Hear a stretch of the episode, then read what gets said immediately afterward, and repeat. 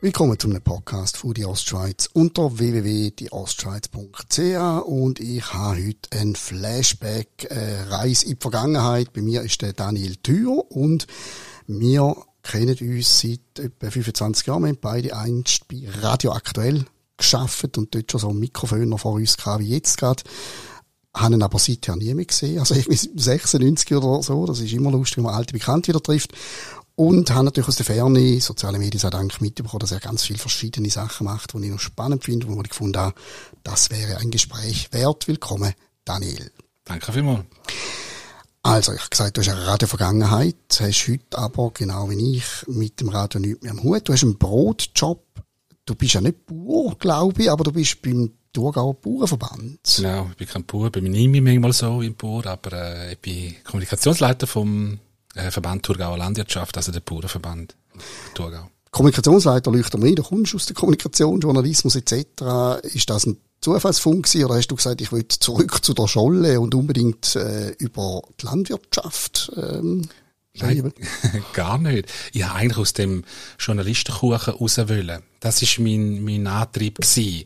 Und ähm, nach der Radio Karriere, wenn es einig war, bin ich ja dann äh, weg gewesen, bin ein bisschen bei den Print ein bisschen rumschauen und äh, bei dem Schluss dann bei der Appenzeller Zeitung gewesen, auch ein Unternehmen dort vom Vertragblatt. Oder ist es heute noch? Heute noch, ja. Ähm, und dann habe ich die Stelle gesehen, weil, ja, es hat mich einfach nicht mehr angemacht. Immer das Gleiche, immer das Gleiche. Und wenn es den Leuten nicht passt, dann haben sie den böse Brief geschickt. Und so wirst du kennen wahrscheinlich. Kenne ich. Und ich lasse mir von dir nachher erklären, wie man den Absprung schafft, damit ich es vielleicht auch schaffe. Jawohl. Ähm, und dann ist das ins Rahmen Kommunikation, sagt, ja, also, ich habe ja eigentlich nichts mit Bauern am Hut, also überhaupt nicht. Und haben mich einfach frech beworben und die haben mich auch noch kommen lassen. Und äh, da habe ich gedacht, ja, die wollen vielleicht nur schauen, oder? Aber die sind interessiert gewesen, weil es hat ein paar in dem Vorstand gehabt, wo eben auch wollen mal die andere Seite hören, wo es nicht aus ihrem eigenen ist. Und das ist das Problem oftmals, wenn man im eigenen Kuchen sitzt, dann sieht man dann nur so. So der Tunnelblick quasi. Genau. Und man kommuniziert dann nur so. Und dann bin ich gekommen. Aber ich kann dir sagen, ich habe etwa, ja, zwei Jahre hat es gebraucht, schätze ich so bis, bis ich die Akzeptanz hatte, grundsätzlich, also mein Gespür. Weil am Anfang niemand, ja, was will denn der, kommt ja eh nicht raus. Hat noch nie so. eine Schaufel in der Hand gehabt oder genau, Sensen oder irgendetwas. Genau, aber einen, einen Bleistift habe ich in der Hand gehabt und äh, weiss mit der Tastatur umgehen. Und heute hat sich das völlig eingespielt. dass ich ja in nationalen Gremien, wie erst Augustbrunch äh, für den Thurgau oder die Stallvisite, die man schnell kann besuchen Entschuldigung, halt auf dem Tisch äh, kann besuchen äh, so Programm, äh, wo ich mit äh, ähm, kann gestalten auch oder mich, mich kann einbringen und für den Verband einfach manchmal politische Sachen äh, oder sehr oft, äh, wenn wir jetzt das letzte Jahr anschauen und und da ja mit der Massentierhaltungsinitiative und ähm, Öffentlichkeitsarbeit so Sachen. Thurgauer Bauer ist natürlich noch etwas, was hängen geblieben ist, ein Printmagazin. Die kennen den St. Gallen Bauer, St. Gallen vor allem. Genau. Und äh, den tue ich quasi managen im Thurgau. Also hast du das Vertrauen von den Bauern erkämpfen, weil du einfach, äh, wie man es deinen Händen schon angesehen dass du noch nie etwas damit tun hast. Das kann ich mir gut vorstellen. Da hätte ich das gleiche Problem. Wie sind sie so drauf? Also bist du inzwischen so ein richtig so, also magst du die Leute inzwischen wahrscheinlich, oder? Ja, meine Frau meint, ich sei der schlimmste Spur von allen. Aber ähm, ich empfinde das natürlich nicht so. Nein, du hast natürlich, jetzt bin ich äh, das zwölfte Jahr, glaube ich, dort. Und du hast enorm viel gelernt. Aber natürlich weiß gegenüber von, von Bauern noch gar nichts. Aber ähm, wenn ich einfach festgestellt habe, dass ich glaube, die Bevölkerung die Landwirtschaft völlig falsch einschätzt. Das habe ich daraus gezogen. Also ich kenne so viele tolle Bauernfamilien, die wirklich mit Herz und Blut und, und äh, wie sie ihre Felder äh, pflegen, wie sie ihre Tiere schauen und so. Und, und, ähm, und klar, wie bei jeder Branche, in jedem Beruf, dann hast du auch ein paar schwarze Chefs, haben wir im Journalismus ja auch, oder? Ein paar, die alles kaputt machen. Ja, eigentlich auch, ja. Ja, richtig. und ähm, da sehe ich bei der, bei der Landwirtschaft eben auch so. Also ich sage jetzt mal, 98 Prozent sind so tolle Leute und, und so geschaffige auch. Also deine Arbeit ist ein Stück weit vielleicht auch irgendwo so ein bisschen an der, an der Vorurteilskratze. Ich denke, wenn du an den Stammtisch gehst, hörst du nur immer Direktzahlungen, Subventionen, Subventionen, Direktzahlungen. Und da hast du jetzt ein bisschen differenziertes Bild inzwischen. Ja, ähm, definitiv. Weil ich sage dann auch, eben gerade Direktzahlungen, ja, ja, schau mal die Traktoren, die fahren und so.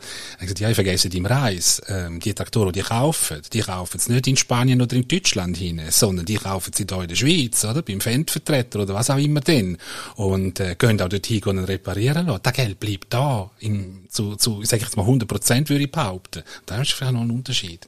Das, ja, das ist die Förderung der heimischen Wirtschaft. Und ich denke, ich wohne jetzt Appenzell und dort hat es ja immer noch relativ viele Bauern und komme auch eines mit über. Und ich denke dann immer so, wenn ich höre, wie die manchmal finden, oh leck, jetzt sind schon wieder drei Jahre rum, wir sollten wieder mal schauen, dass wir eine Woche in die Ferien können, dann finde ich immer, okay, dann gönne ich euch auch, wenn ihr Geld überkommt, weil äh, das ist jetzt etwas, was ich mir fast nicht vorstellen kann. Das ist schon äh, ein Leben wie einem anderen Stern für uns ein, oder? Ich glaube schon, ich glaube, du musst geboren sein dazu und du musst die Liebe haben dazu und ich kenne nicht einen, der in der Landwirtschaft arbeitet, nicht jemand, in welchem Segment auch immer, es gibt ja ganz viele äh, Segmente, nicht nur Kuh und Stall.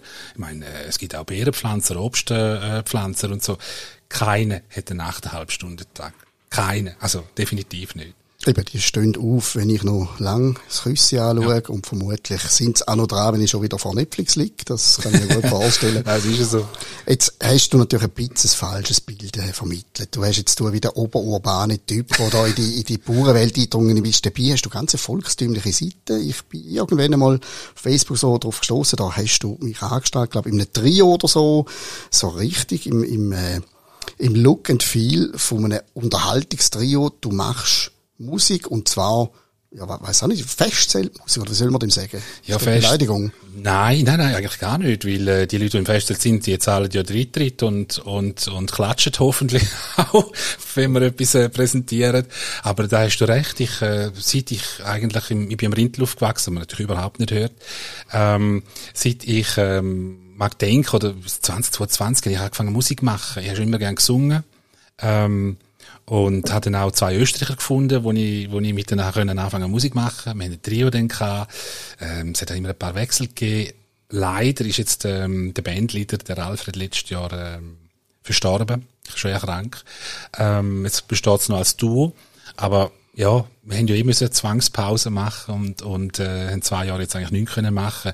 Aber auch wenn du ansprichst, ähm, ja, Festzelt, Hochzeiten oder einfach, einfach dort, wo die Leute gerne wollen, Musik hören, mitsingen oder einfach tanzen wollen, dort, äh, dort sind wir eigentlich unterwegs. Ist das auch die Musik, die du selber hörst oder hast du dir vorher überlegt, wo mache ich noch am Wochenende, wenn ich eh froh bin, wenn ich mal aus der Hütte kann, ein bisschen Geld? ja, genau. Nein, so ist es natürlich nicht gewesen. Sondern äh, ich bin mit Schlager gross geworden, mit Oldies gross geworden. Ähm, ich denke, das ähm, behaltest du dann auch, was du daheim hörst oder so. Und ähm, nicht jeder Schlager, aber ähm, ich sage immer so ein bisschen niveauvolle. Ich hätte gerne, wenn die Leute ähm, möchten zulassen, ich hätte gerne, wenn die Leute äh, mitsingen oder mittanzen, aber ich bin nicht mehr der, wo, wo Leute braucht, die johlend auf dem Tisch oben stehen, äh, um 11 Uhr am Abend, weil sie die zwei Promille erreicht haben und sich dann getrauen, ein bisschen aus sich rauszukommen. Du bist wie ich auch älter geworden. Ja, genau, richtig, ja. Vor allem, ich trinke nicht mehr so viel wie das Publikum.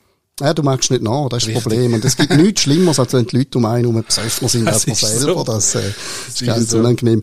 Äh, du hast die Musik sowieso gern, ich kann mich gar nicht mehr recht erinnern. Hast einmal bei Radio Aktuell probiert, irgendwie Schlager ins Programm zu schmuggeln und dann mit dem Musikchef gestritten, oder? War es probiert. Das war meine Bedingung da gewesen, dass ich gekommen bin, dass ich die Schlagersendung machen Ah, du hast Schlagersendung gehabt, jawohl. Und dann habe ich einfach Pech gehabt, dass die eigentlich schon jemand anders gehabt hätte wo jetzt auch nicht mehr dort ist. Ein, ein, ähm, was ich mir das sagen? Nein, ich sag's nicht wer. Ähm, und ähm, dann habe ich die bekommen mit Widerwillen und ähm, ja, haben wir den dort schon noch ein bisschen ausleben. Aber dann, weißt du auch, ist irgendwie die, der Punkt oder die Zeit gekommen, ähm, wo alles dann in, in Schiene gekommen ist. Da hat man weg, die Gesprächssendungen sind weggefallen, die Italo-Pop am Abend ist weggefallen, alles hat nichts mehr gegeben. Das ist natürlich meine Schlagersendung, glaube ich, als eine von der ersten Sendungen zum Opfer gefallen. Wieso auch immer. Ja, wieso auch immer, ich begreife es heute noch nicht. Es ist kein Zufall, dass ich radioaktuell jetzt nochmal anspreche, weil ich weiß nicht, das Phänomen ist ja lustig, das ist jetzt ein Vierteljahrhundert her, aber ich bin überzeugt, einige Leute, die den Podcast hören, werden die Namen oder deine Stimme oder deinen Dialekt noch kennen. Es gibt Leute, die 20 Jahre später einen noch darauf ansprechen. Kennst du das auch? Ja. Und du wirst es nicht glauben, vor ein paar Jahren an den Wegen, wo es sie noch gegeben hat, äh, Zweifelden, ähm, bin ich dort gestanden, rede mit jemandem, lache und dann fragt jemand und sagt, Sie, darf Sie etwas fragen? Und dann, ja, ähm, sind Sie der Daniel Tür vom Radioaktuell? Und dann ich zuerst denkt, ich kenne die Person nicht, aber sie wahrscheinlich, weißt du, wie so manchmal hast, oder? Wer bist du wieder? Ich erinnere mich nicht. Dann sagt die mir, ähm, sie hat mir früher immer zugelassen, sie hat mich nur am Lachen und an dem, was ich erzähle, erkennt. Das ist schon irgendwie, also ich hätte zuerst müssen mal ein bisschen verdauen, weil, ähm, ja, die, die Frau gehört ins, ins Wetten das, Wetten, dass es mir gelingt, Daniel Tür nach Ja, einem genau. Lacher zu erkennen. Aus tausend Stimmen raus, Das ja. ist, nein, das ist wirklich, äh, jetzt gerade in der engeren Region, natürlich St. Gallen, ist das wirklich noch, noch ein Phänomen. Wenn ich die jetzt schon da habe, mir bei der, bei der Schlager, Volksmusikszene und so weiter, dann muss ich etwas fragen, das hat beschäftigt mich seit vielen Jahren, jetzt habe ich endlich einen Expert. Oh, jetzt. Was ich nicht erträge, wenn ich so aus Versehen mal irgendwo reinzeppe, wo irgendwie so, ähm, ein Combo spielt oder singt oder so. Wieso müssen die immer alle so unglaublich glücklich lächeln? Die strahlen einmal drei Stunden lang während dem Auftritt, ist das nie aufgefallen? Stefan, die sind unglaublich glücklich. Ach so, das, das ist nicht, du noch nicht das ist authentisch.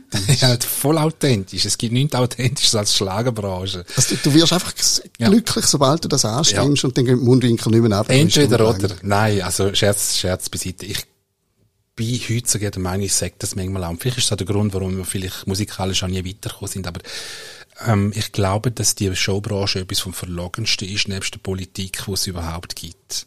Ähm, und das geht immer noch am Motto, wenn man irgendwo auftritt und sind andere Gruppen dort, erzähl nichts über dich, dann machen wir den schon, wenn du weg bist. Weißt du, was ich meine? Ja.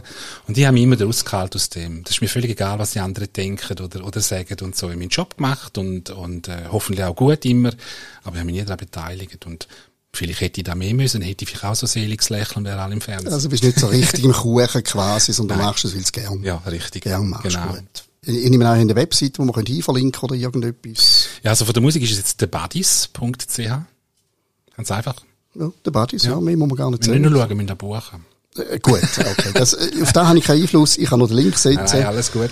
Und wenn es hilft, tue ich gerne auch irgendwie eine Tonprobe drauf oder ein Video oder so. Ich kann nicht beurteilen, ob es hilft oder nicht, aber ich werde das selbstverständlich sehr gerne machen. Jetzt bist du grausam vielseitig. Also wir, haben's- wir haben deine, deine Verwandlung zum theoretischen Bauer haben wir besprochen, dein Abschied aus dem Journalismus, äh, dann eben deine musikalische Karriere und jetzt hast du seit einiger Zeit ein neues Feld und das ist die Hypnose. Äh, ja, und da nimmt mich jetzt natürlich ein bisschen Wunder. Also, äh, hast du selber vielleicht mal anliegen und sagen, mit Hypnose untersuchen, wieso zur Hölle, dass du Schlager gern hast? Oder wa- was ist genau der Anreiz gewesen? Haben wir gemacht, aber es hat nicht gebraucht. Eben? Ja, keine, keine eindeutige. Antwort. Genetisch bedingt oder Richtig, so. wahrscheinlich läuft's auf da raus. Kindheitstrauma. Nein, ähm, Hypnose ist für mich etwas gewesen, wo immer so ein Buch war mit sieben Siegel. Und ähm, ich habe mich einfach mal noch verändern und, und ähm, noch etwas mehr machen und einfach gesucht danach. Und ähm, habe den da gefunden, schon vor, vor x Jahren schon mal angeschaut, aber ich bin so ein Typ gewesen, weißt, ähm, alle die Vorurteile gehabt von, oh Hypnose, Hypnose macht es nicht ganz putzt und, äh, ja, dann bleibst du dann stecken, verratst all deine Geheimnisse, die du nicht solltest verraten und so. Ähm, hast den weggetan, bin dann etwa zehn Jahre später wieder drauf gekommen und einfach gedacht, mal, ich möchte noch etwas für mich, für mich selber machen und habe mich dann ausbilden lassen zum äh, Hypnosetherapeut, wobei ich finde, immer Therapeut tönt schon so krank. Ähm, ich sage immer den Leuten, Leuten, ich bin nur dein Coach ähm, habe das gemacht und bin dann dort am ersten Tag in die Schule und äh, bin heimgekommen und gesagt, du, ich glaube, da wird da gar nichts, also ähm, für mich. Also, was hat dich abgeschreckt? Oder was ist nicht so gewesen, was du erwartet hast? äh, immer noch der Vorurteil. Der Vorurteil vielleicht, wenn ich den dran komme, wenn wir Gruppenarbeiten machen oder so, äh, quasi Kontrolle müssen aufzugeben. Und dann habe ich dann aber bin ich nicht drum herumgekommen. Ich schließlich nur einen Haufen Geld zahlt für den, für Sepp. Und haben wir die müssen machen, die Gruppenarbeit. Und dann bin ich das Mal in meinem Leben dort reingekommen, in die Hypnose, in den Zustand von der Hypnose. Und da hat mich so dermaßen geflasht. Und es ist so lustig als ich das realisiert habe, dass ich, ich bin jetzt in der Hypnose, ich bin aber voll da und ich weiss, ich kann die Augen aufmachen und sagen, ich gehe jetzt. Dann habe ich angefangen zu lachen. Ich habe wirklich angefangen zu lachen. Und ähm, mein Kollege hat wahrscheinlich gedacht, der tickt nicht richtig, aber das ist so ein irres Gefühl von, du bist voll da, aber deinen Körper spürst du eigentlich jetzt nicht mehr. Also kein Leiden mehr, in unserem Alter dürfen wir schon sagen, oder? Gewisse Leiden. Alle komplett weg, ähm, eine Schwerelosigkeit für mich gefühlt, aber voll da mit dem Verstand wie noch nie. Und da habe ich mega geil gefunden. Und dann habe ich gewusst, auch da, da ist es.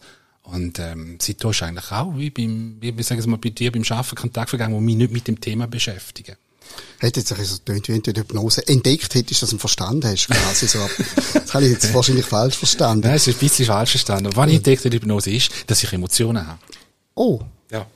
gut. Du hast, okay, das wird sicher deine Frau äh, freuen zu hören, dass du die Hypnose brauchst, hast, zu merken, dass du Emotionen hast. Das vertiefen wir jetzt an dieser Stelle nicht. Könnte sein, dass sie das irgendwann noch hört. Äh, das, was du geschildert hast, die Vorteile, wo du selber auch ein Stück weit Opfer geworden bist, das sind ja wahrscheinlich auch wieder die Medien oder die Filmbranche und so weiter mitschuldig, da die Geschichten von wegen äh, unter Hypnose, beißt in eine Zitrone und hast das Gefühl, sie sind Orange oder eben die Willenlosigkeit, die einem dann äh, vermittelt wird und so. Das ist wahrscheinlich ein riesen Kampf, wenn du sagst, du schaffst mit Hypnose, dass die Leute die Bilder im Kopf haben, oder? Erstens mal da. Also ich frage die Leute da immer, ähm, was weißt du von meiner Arbeit? Und das ist genau das Klischee, wo du jetzt ähm, sagst. Ah oh, ja, ist im Fernsehen und so. Aber Fakt ist, du bist nie willenlos. Und vorweg zum Nähen ist, wenn ein Showhypnotiseur auf der Bühne jemanden holt, ähm, wo dann da auch macht mit den zitronischen Äpfeln quasi und das genüsslich ist, dann ist der sich ganz klar bewusst, was der tut, der, wo sie isst. Und als Showhypnotiseur schaue ich schon mal, wer hakt vorderst. Wer will etwas erleben? Wer, wer bechert schon? Und gehe sicher nicht der, der zuhinterst hakt, verdruckt holen. Und vielmals ist das so, du machst ganz sicher in Hypnose nichts, ähm, was du nicht willst.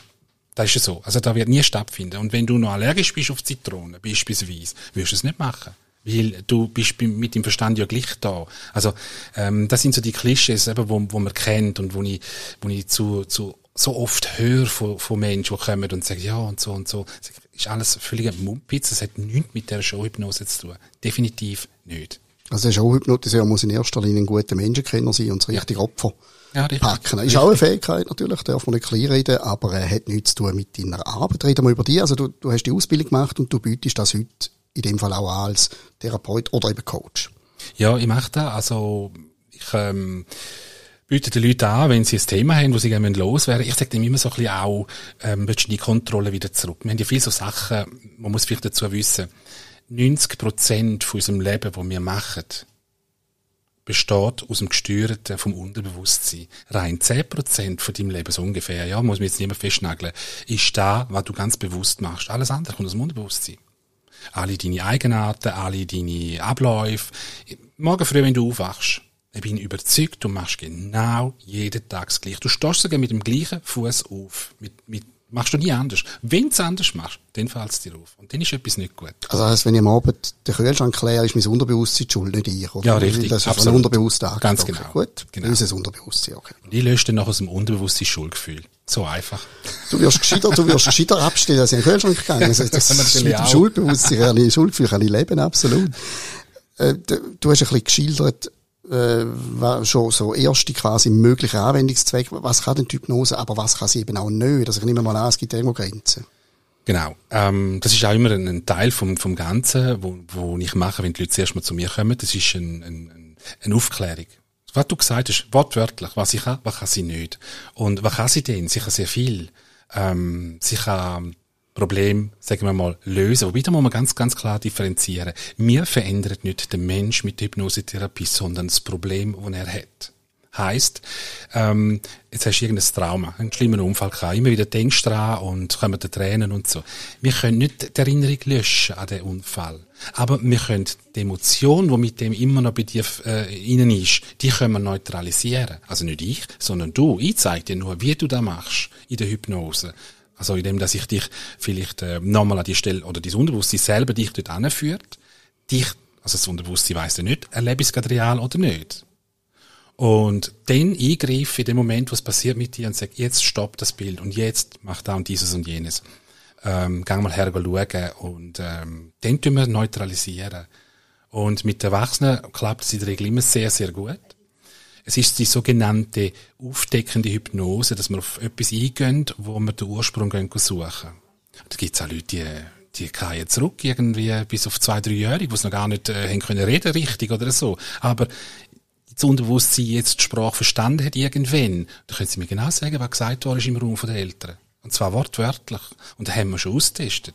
Also, ja gut, irgendwo schlummert das Zeug ja in unserer, unserer Maschine ja. da oben, das ist ja irgendwo umeinander ja. und du holst es dem Führer. Aber sind es denn nur Leute, ich sage jetzt plakativ mit einem Problem, oder gibt es auch Leute, die sagen, optimiere mich, ja, mache mich besser irgendetwas? Ja. Also bei Sportler ist es sehr verbreitet übrigens. Mache ich jetzt nicht, ist jetzt nicht so mein äh, Steckerpferd, ich sehe nicht so aus wie ein äh, Athlet, glaube ich.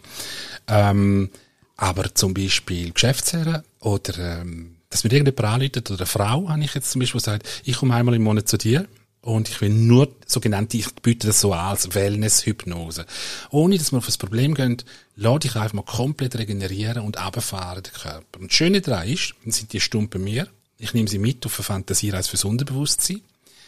Und, äh, dann sagen die mir einmal, das ist für mich viel wertvoller, als wenn ich noch muss drei Tage ins Tessin runterfräsen, zweieinhalb Stunden, drei Stunden noch, noch muss fahren. Wenn ich da Stunde gewesen bin, habe ich die nächsten vier, fünf, sechs Tage den Zustand. Ich bin komplett relaxed und runtergefahren. Daniel Thür macht gerade die Ferienbranche kaputt. Eine Stunde bei ihm ersetzt einen Trip ins Tessin oder auf Mallorca oder wo auch immer. Gut, man muss ja sagen, das, was du sagst, leuchtet mir ein. Ich meine, wie viele von uns nehmen sich eine Stunde Zeit, um einfach mal irgendwie irgendwo anders eintauchen und nicht an die Zeug denken, wo sie gerade belasten. Und nur schon da ist ja ein Luxus eigentlich. Ja, da ist sogar ein sehr ein grosser Luxus in der heutigen, in der heutigen Zeit. Und ähm, also wer nimmt sich denn schon Zeit, um einmal ein Buch zu lesen? Weil das Handy schellt ja eh. Und die Leute kommen von mir auch immer Nachthypnose, äh, Selbsthypnose äh, über aufs Handy per WhatsApp. Und dann bitte ich dir immer, wenn es wieder kommen die mal anzulassen. So eine Woche, zehn Tage lang. Jeden Tag einmal. Und dann das Handy auf Flugmodus schalten. Und spannend ist, dass die, die das machen, nachher sagen, ich fühle mich wie ein anderer Mensch. Handy, Handys sind im Flugmodus. Wieso hast du mir das nicht vorher noch gesagt? Oh mein Gott, okay, gut. Muss ich nachher ausprobieren. Entschuldigung, fahre Kein Problem, kein Problem. Und, ja, wo bin ich jetzt gewesen? Ja, eben, gell, jetzt, äh, da ist äh, im Flugmodus. Ja, im ich habe ja gesagt, im. Flugmodus. Nein, und das, das merken die Leute, dann sind sie für sich allein. Also, das sage ich ihnen auch. Die eine Viertelstunde solltest du für dich allein genießen. Nur eine Viertelstunde. Und du wirst es nicht glauben, es gibt auch Leute, die sagen, ich habe es nicht geschafft, um die einmal anzulassen. Dann frage ich mich schon, was geht da eigentlich schief? Ja, wir haben, wir haben ein paar Sachen in unser Leben eingeführt, die wir jetzt nicht mehr loswerden. Ich glaube, das ist so. Du hast mir mal in einem kurzen Vorgespräch gesagt, dass du, glaube ich, auch recht stark oder vor allem auch mit, mit Kindern und Jugendlichen schaffst. Wieso? Ist das etwas, was du findest, irgendwie das besonders, besonders oder hat das eine bestimmte Faszination in Bezug auf Hypnose für dich, weil das ganz anders ist als mit Erwachsenen? Es ist total anders. Weil Kind kannst du, je nachdem wie alt das sind, ja nicht normal ähm, hypnotisieren in dem Sinn. Weil die leben noch im Unterbewusstsein. Und bei Kind ist so schön, Kind hinterfragen nicht. Kinder haben ein Problem und sie wollen da loswerden. Wenn ich ein fünf- oder sechsjähriges Mädchen bei mir auf dem Stuhl oder ein Bub, wo, wo Bettnest, obwohl er schon mal trocken war, dann will der da loshaben. Und gemacht habe ich es eigentlich darum, weil man mich auch mal angesprochen hat drauf und gebeten hat, es gibt zu wenig Männer, die das machen. Ein, ein sechs- oder achtjähriger oder zehnjähriger Bub erzählt sein, äh, ich ein bisschen neues Bettproblem nicht gerne einer Frau. Das ist einmal so. Und wenn der zu mir kommt und ich ihm sage, ich kenne das Problem, ich hatte das auch mal früher, ähm, dann ist, bin ich dem schon näher. Und wenn ich ihm kann sagen, hey, du hast alles, was du brauchst, um das Problem zu lösen, in dir rein, wir nennen dann das auch nicht Unterbewusstsein, sondern wir nennen es das goldige Zentrum. Und ich erkläre ihm das auch, also, was wir machen. Und dann macht die die Augen zu, ich mache mit ihnen ein paar Tricks und so, und dann sage ich, lassen mir nur zu, wenn ich euch für eine Geschichte erzähle. Und dann sehe ich schon nach, nach zwei, drei Minuten das Flackern von den Augen, obwohl sie zu. Und dann weiss ich, die sind tief mit mir in dieser Geschichte rein. Und dann gehen wir das Problem beheben. Woher kommt denn da? Und machen das aber auf eine spielerische Art. Ich sage immer so, dass eigentlich gar nicht merken davon, dass ich jetzt rausgehe mit, mit ihnen. Und ähm, die sind am Helluf begeistert. Also, ja. Aber wie erklärt man jetzt einem Kind, was jetzt überhaupt denn in der nächsten halben Stunde oder Stunde passiert? Also Erwachsene wahrscheinlich vor der ersten Sitzung irgendwie googlen und Zeug ausdrucken und so weiter. Was sagst du einem Kind? Eben, du sagst unterbewusst den Begriff, du schon mal Mhm. äh, vermeiden, aber du musst ja gleich dem Kind sagen, dass du, oder das Kind mit sich selber letztlich etwas macht, aber dass du irgendwo, irgendwo anführst. Wie machst du das? Also ich erkläre mal dem Kind, dass dort nichts passiert, wo, dass es muss Angst haben oder so, sondern dass ich es mitnehme auf eine Fantasiereise. Jedes Kind hat Fantasie, da frage ich es auch, äh, lass ich gerne Geschichten? Natürlich lasst jedes Kind gerne Geschichten. Bei einem 14-, 15-jährigen Teenager ist die Frage dann vielleicht ein bisschen anders formuliert oder so. Und ähm, dann nehme ich sie mit und ich zeige ihnen auch schön das Comicbild von einem goldigen Zentrum, wie es könnte aussehen. Und dann lasse ich die Fantasie spielen, oder? Wenn, also, ich kann dann mal so die Leitung ein bisschen nur, nur darlegen. Also, wir fangen an, dass ich ähm, eine imaginäre Taschenlampe gebe und sage, gib dir die Hand. Und wenn ich auf deine Stirn drücke oder klopfe, ganz leicht mit dem Finger, stell dir mal vor, du könntest, ähm, auf die Stirn, nicht aufs Mikrofon, sorry. Äh, stell dir mal vor, du könntest, ähm, dich ganz klein machen und in den Kopf hinein. Und in den Kopf hinein hat es dann äh, eine Treppe, eine regenbogenfarbige Treppe mit Z-Tritt. Und dann geht das Spiel weiter. Wenn du unten bist, dann stehst du vor der Tür. Wenn du drin bist, stehst du im goldigen Zentrum. Aber ich leite das immer schön langsam an. Und dann im goldigen Zentrum will ich wissen, was alles sieht. Hat es einen Baum? Hat es einen Bach? Hat es Tier? Wer ist sonst noch rum? Das sind für mich alles Anhaltspunkte, die ich brauche. Und dann irgendwann lasse ich eine Tür finden. dass jemand nicht will essen. Ein Esszimmer. Dann räumen wir zuerst einmal auf und so Sachen. Und dann irgendwann gehe ich aufs Problem, indem ich ein bestimmtes Zimmer aufsuche oder bestimmte Technik anwende, äh, wo ich jetzt da nicht möchte ins Detail hineingehen, aber ganz eine angenehme fürs Kind, was mit Seifenblasen zu tun hat, wie sie die Farbe verändert. Und fürs Kind zurück an den Punkt, wo die Seifenblasen die Farbe müssen verändern. Aber das Kind macht mit. Es sagt mir, da hat es 20 äh, schwarze Seifenblasen. Oder 15. Und, und wenn man mit den Größten schafft, eben warum und wieso und so, und so nachher raufschauen, dann sagt es vielleicht, es sind keine mehr schwarz, sondern sind alle wieder äh, schön, oder es hat noch drei. Weißt du, so Sachen. Und ähm, die machen damit, die, denen ist der gleich, die finden das toll und sie wissen, dass sie so selber eigentlich das Problem lösen. Das klingt so wie eine Abenteuerreise, finde ich sehr, sehr, sehr ein schönes Bild. Jetzt wäre ich gerne so naiv und gutgläubig und würde sagen, ja, aber sorry, da ist ja kein Markt. Äh, Kinder sollten ja eigentlich noch kein Problem haben. Jetzt, wenn ich dir so zulasse, scheint es so zu sein, dass, dass du eben Kunden in dem Alterssegment hast. Was treibt denn Kind um oder wo liegt ein Problem oder, oder Blockade oder was auch immer? Es ist eigentlich immer das gleiche Bild. Bis das Kind zu mir kommt, haben sie schon eine Leidensgeschichte hinter sich. Und zwar von Therapeuten, Gesprächstherapeuten, über Psychotherapeuten, über äh, irgendwelche Untersuchungen im MRI, wo man feststellt, ist alles okay. Also jetzt mal jetzt einfach auf, aufs Bett essen beispielsweise. Ähm, oder, oder wenn es um, um Schule geht, Mobbing oder so. Dann kommen sie zu mir. Und für mich ist das Wichtigste immer, ich frage das Kind dann, ähm, weißt du, warum das du zu mir kommst? Und ich will es vom Kind hören. Und ich frage es auch immer, wie, wie, ich will wissen, wie hoch das der Leidensdruck ist. Es hat schon Fälle gegeben, wo ich dann müssen sagen, ähm, nein, aber vielleicht sollte die Frau so und so mal zu mir kommen. Das Kind hat kein Problem damit. Sie haben eins. Ähm, das Kind ist schon im Alter, wo es ein Problem haben damit. Und für da bin ich geschult. Ich habe auch schon Mütter gehabt, die nach dem Stuhl anstelle des Kindes gesessen sind und gewisse, ich sage jetzt mal, Glaubenssätze aus ihrem eigenen früheren Leben, einfach, wo sie schon gelebt haben, haben dann mal einfach müssen streichen. Hey, das ist nicht schlimm, wenn ein zwölfjähriger Bub gern rosa-rot anhat. Also sie haben es übertreiben wieder richtig, ihre eigene Frage. Richtig, ja. ja genau. Und, und um da geht's. Also, ähm, oder was war die Frage? Ja, im Prinzip, was, was es für, für Probleme oder Blockaden oder Sorgen sind. Ich meine, es ist auch etwas, das hat man jetzt können lesen, in den letzten zwei Jahren Kinder- und Jugendpsychiatrie überfüllt, äh, Hotlines ja. sehr stark beansprucht. Also irgendetwas scheint eben auch bei der jüngeren Generation gegangen zu sein, in dieser, in dieser außerordentlichen Situation in den letzten zwei Jahren. Ist das etwas, was du auch merkst von der Anfrage her? Ja, sie haben stark zugenommen, vor allem in den letzten zwei Jahren. Und ich glaube, in den letzten zwei Jahren sind die Kinder durch das, was passiert ist mit der ganzen Thematik, und ich eigentlich schon gar nicht mehr mag ins Maul nehmen, so dermaßen schon in eine Enge getrieben worden. Also sei es mit der elendigen Testerei an der Schule, wo sie nicht eigentlich gewusst haben, für was, wieso und warum überhaupt, ähm, ähm, bis hin zu all den Massnahmen in den Läden mit, ich meine, es gibt, stell dir mal vor, es gibt Kinder, Generationen, die mit diesen Masken jetzt aufgewachsen ist also, die müssen ein komplett neues Verhalten lernen, wie sie plötzlich keine Maske mehr müssen, müssen tragen Und da überfordert im Fall auch schon. Oder jetzt plötzlich wieder, werden sie von allen verwandt, umarmt und abgeküsst. Es gibt Kinder, die wollen da gar nicht mehr. Also, weißt, das sind so, sind das, sind das so Bilder und ich finde, da hat es viel, viel daraus rausgegeben, dass Kinder nicht mehr schlafen. Die haben Kinder, die nicht einschlafen können die immer Angst haben, morgen ist die Welt wieder so, denke ich, hat sich eigentlich irgendjemand mal irgendwann Gedanken darüber gemacht, was da auslöst, schlussendlich. Und, ja, ja die, die, die Kollateralschäden sind ja bei uns auch in dieser Zeitung immer wieder ein Thema gewesen, was, was bewirken eben Massnahmen zugunsten von der Gesundheit offenbar eben auf einer, auf einer anderen Ebene. Das heißt, dass du beobachtest das auch, die, die Zunahme. Wenn jetzt jemand äh, wirklich in diesen zwei Jahren als, als Kind in einem, in einem tiefen Alter konditioniert worden ist auf gewisse Sachen, kann ich mir nicht als einmal eine Stunde kannst hocken und alles Friede, Freude, Eierkuchen, oder? Nein, definitiv nicht. Also, ähm, vor allem, also, wenn es jetzt auf die Frage ein bisschen abzielt darum, wie lange das es geht, meine, wenn mir eine Psychotherapeutin ein Kind schickt, der sagt, ich kann ja nicht mehr helfen, gehen wir zur Hypnose, vielleicht hilft da noch, und das Kind kommt, und es kommt zwei, drei Mal, und der Fall ist erledigt, ähm, dann habe ich wahrscheinlich mindestens so groß Freude wie, wie die Eltern, wo, wo das Kind zu mir gebracht haben, weil die wissen ja nicht, äh, funktioniert es oder funktioniert es nicht, weil kommt auch noch ein Punkt dazu, die sind nicht dabei während der Behandlung. Da lasse ich nicht zu.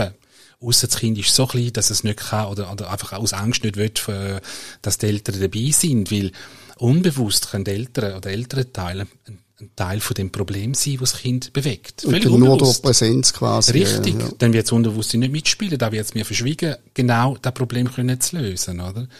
Und ähm, da ist schon, also wenn immer, wenn immer da geht, ich schaffe sehr effizient. Ich habe keine Lust, ähm, vielleicht, ich bin auch einer, der sich schnell langweilt. Ich habe keine Lust, wenn jemand muss zehnmal zu mir kommen. Ich will das Problem so schnell wie möglich lösen. Ist für mich ja auch die beste Werbung. Weil, äh, wenn ich es wenn ich's geschafft habe mit dem Kind zusammen, das Kind mir vertraut, was, was auch in der Regel äh, wirklich macht, und wir können das lösen zwei, drei Mal, dann erzählen die Eltern auch weiter. Also ich hatte einen Bub gehabt, Spritzenangst. Wenn der nur, 8, 9, wenn der nur das Wort Spritzen gehört hat, dann hätte er angefangen zu zittern, der hat wirklich Schweiß im Gesicht gehabt. Und der hätte sollen eine Starkrampfspritze machen. Keine Chance gehabt. Ja, ich sage noch die letzte Hoffnung. Gut, dann haben wir, ist er gekommen, dann haben wir das angeschaut, wer kommt das und so. Und, und es ist noch lustig, ähm, er hat natürlich fast, sagen wir mal, anderthalb Jahre der zu diesem Zeitpunkt nichts anderes gesehen, als jeden Tag sicher fünfmal im Fernsehen, wie sie irgendjemandem die äh, Spritzen in den Arm gerammt haben. Und da hat sich bei dem so eingesetzt, verinnerlicht, dass der irgendwann panische Angst bekommen hat vor, vor Spritzen, vor Nadeln. Dann haben wir das Problem angeschaut und, und haben es können, äh, quasi neutralisieren dann habe ich gesagt, komm in drei Wochen nochmal und ähm, haben ihm dann auch noch etwas mitgegeben. Ähm, ich arbeite auch mit ätherischen Öl, zum, zum das Hirn quasi auch noch ein bisschen beeinflussen. Haben so einen Rührstift mitgegeben. Nach drei, Monaten, drei Wochen schreibt Mutter, dass der Leiter könnte, der müsste den Termin äh, canceln, weil ihrem Bub sage ich gekommen und habe ich aufs Mal gesagt, ähm, ich keine Angst mehr. Ich kann die Angst nicht mehr führen ziehen. Er fände es immer nicht lustig, aber es machen nicht mehr. Dann sind die tatsächlich gegangen, sie gesagt, er ist leicht nervös gewesen, aber äh, das sei kein Thema gewesen. Und es ist noch lustig gewesen, sie hat dann auch so gefunden, eben, man muss sich manchmal das Weltbild mal wieder ein bisschen anders zurecht äh, und auch anders wieder zulassen. Es gibt mehr zwischen, sage ich immer, zwischen Himmel und Erde, als wir uns vorstellen. Ich meine, so Phobien, Flugangst, Spinnen und so weiter, das ist etwas, wo die Hypnose quasi prädestiniert ist dafür. Oder liege da falsch? Ja, äh, sehr. Also, wir haben Techniken, wo wir Ängste eigentlich ziemlich schnell können eliminieren können.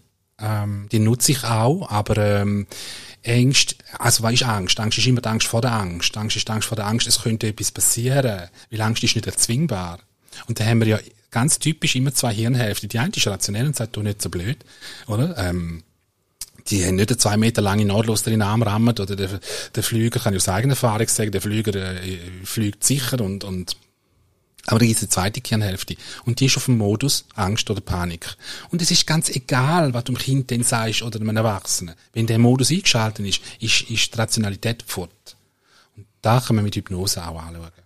Und lustig daran ist noch, viele kommen und sagen, oh, ich habe Flugangst, weil ich bin mal im Flüger gesessen, hat der Blitz eingeschlagen und sagt, du hast Angst. Nein da Ereignis ist da gewesen, was Fass jetzt zum Überlaufen gebracht hat. Aber in der Regel hat Flugangst gar nichts mit, mit Angst vor dem Fliegen zu tun, sondern wir finden das Problem in einem komplett anderen ähm, Gebiet oder in einer anderen äh, Erfahrung oder in einem anderen Erlebnis. Und da macht es so spannend. Du hast ja vorhin gesagt, du hast auch schon eben quasi wie, sagen wir mal, Überweisungen von einer Psychotherapeutin oder so bekommen. Da habe ich eigentlich fast noch gestutzt, weil ich hatte dann so ein bisschen das Vorurteil gehabt, es gibt wahrscheinlich immer noch viele Leute in der Schulmedizin, die dem ein bisschen misstrauisch gegenüberstehen und, wahrscheinlich höchstens in den, in den Akten Verzweiflung da so gehen, oder gibt es da heute mehr, äh, größere Offenheit auch? Du sprichst ein ganz wichtiges Thema an. Und vor allem werde ich auch ganz ernst. ähm, weil das stimmt, was du sagst. Ähm, es gibt immer mehr, es gibt auch Kinderärzte mittlerweile, die Kinder überweisen, immer mehr.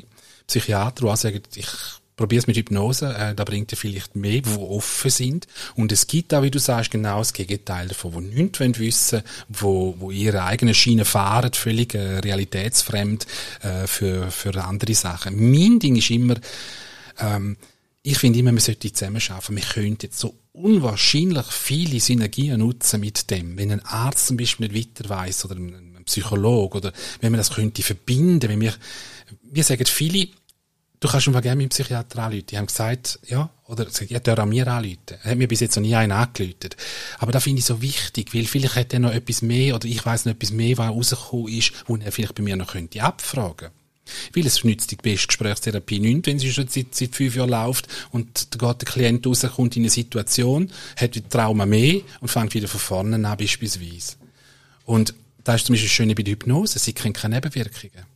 Sie kennt null Nebenwirkungen, außer dass sich das Zeug verbessert. Also der Zustand verbessert, dass wir das Problem können eliminieren Und die Zusammenarbeit, da bin ich auch wahnsinnig drauf, dass man da endlich mehr, es gibt meine, auch Magnetopathen, die die können unwahrscheinlich viel mit dem Mensch machen. Auch mit denen, dass man die mehr einbezieht. Und Gott sei Dank sind ganz viele Ärzte heute offen für das, haben sogar zum Teil selber Hypnose-Ausbildung gemacht, nutzen sie einfach nicht, weil sie selber im, im Medizinischen arbeiten. Das sind immer die, die am schnellsten mal sagen, probier da mal noch, bevor wir dich da medikamentieren und irgendwelche Therapien schicken.